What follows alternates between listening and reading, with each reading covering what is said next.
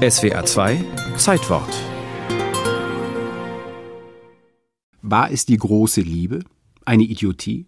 Heiratete sie ihn oder er sie? Es ist ein herrlicher Sommersamstag, dieser 24. Juli. Der Bräutigam ist am Vortag aus Hamburg angereist. Stolz präsentierte er seiner Braut den neuen, seinen ersten Frack. Jetzt erst sollte er seinen Schwiegervater kennenlernen, den berühmten Schriftsteller Thomas Mann, der ihm, dem 27 Jahre jungen Star der Hamburger Theaterszene, mit Wohlwollen und ein wenig amüsiert begegnet. Abends hatte Gustav Gründgens auf Wunsch des Schriftstellers Lyrik rezitiert und damit den Autor der Buddenbrooks und des Zauberbergs für sich eingenommen. Am folgenden Morgen war Gründgens Mutter angereist, hatte sich kurz im Hause Mann ein wenig frisch gemacht und schon eine Stunde später geht es zum Standesamt München I. Im Mannschen Automobil das Brautpaar Gustav Gründgens und Erika Mann, daneben Brautvater Thomas und Bräutigamsmutter Emmy, gefolgt von einem Taxi mit weiteren Familienangehörigen wie den Mannkindern Klaus, Golo und Monika. Die amtliche Zeremonie ist schnell absolviert. Thomas Mann fungiert als Trauzeuge sowie Klaus Pringsheim, Zwillingsbruder von Thomas Manns Ehefrau Katja.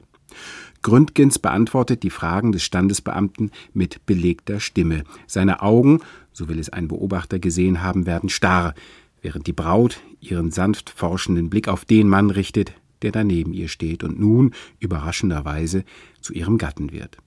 Kurz zuvor hatte sie ihrer Freundin Pamela noch anvertraut, dass sie im letzten Augenblick doch noch Angst habe vor dem Schritt in die Ehe. Es ist auch ein rechter Schock für mich, formulierte die 21-jährige Erika. Bei strahlendem Sonnenschein geht es vom Standesamt an den Starnberger See nach Feldafing, wo sich die Hochzeitsgesellschaft im Hotel Kaiserin Elisabeth zunächst beim Mittagessen vergnügt. Es gibt frische Forellen. Nach dem Mahl schlägt Thomas Mann sanft gegen sein Champagnerglas und hält eine Rede. Eine, in der er auch und für manchen unvermutet Gustav Gründgens das Du anbietet.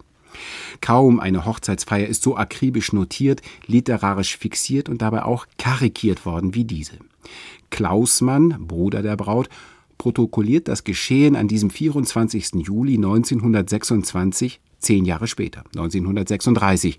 Da nimmt der Verlauf dieses Tages zehn eng bedruckte Seiten ein in seinem Roman Mephisto, in dieser wütenden Abrechnung mit Gründgens, der da als Henrik Höfgen denunziert wird.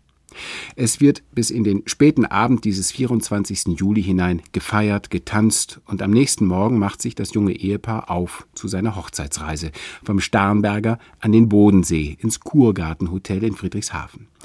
Doch die Hochzeit des Glücks sollte nicht lange anhalten. 1929 wurde die Ehe zwischen Gustav Gründgens und Erika Mann geschieden. Kannst du mir sagen, warum ich Idiot heirate? Hatte Gustav Gründgens drei Tage vor der Trauung seine Schwester gefragt. Aber war er es gewesen, der geheiratet hatte? Er heiratete nicht sie, hat die Erika-Freundin Pamela Wedekind später behauptet. Sie heiratete ihn. Wenn es so war, hatte Erika gute Gründe.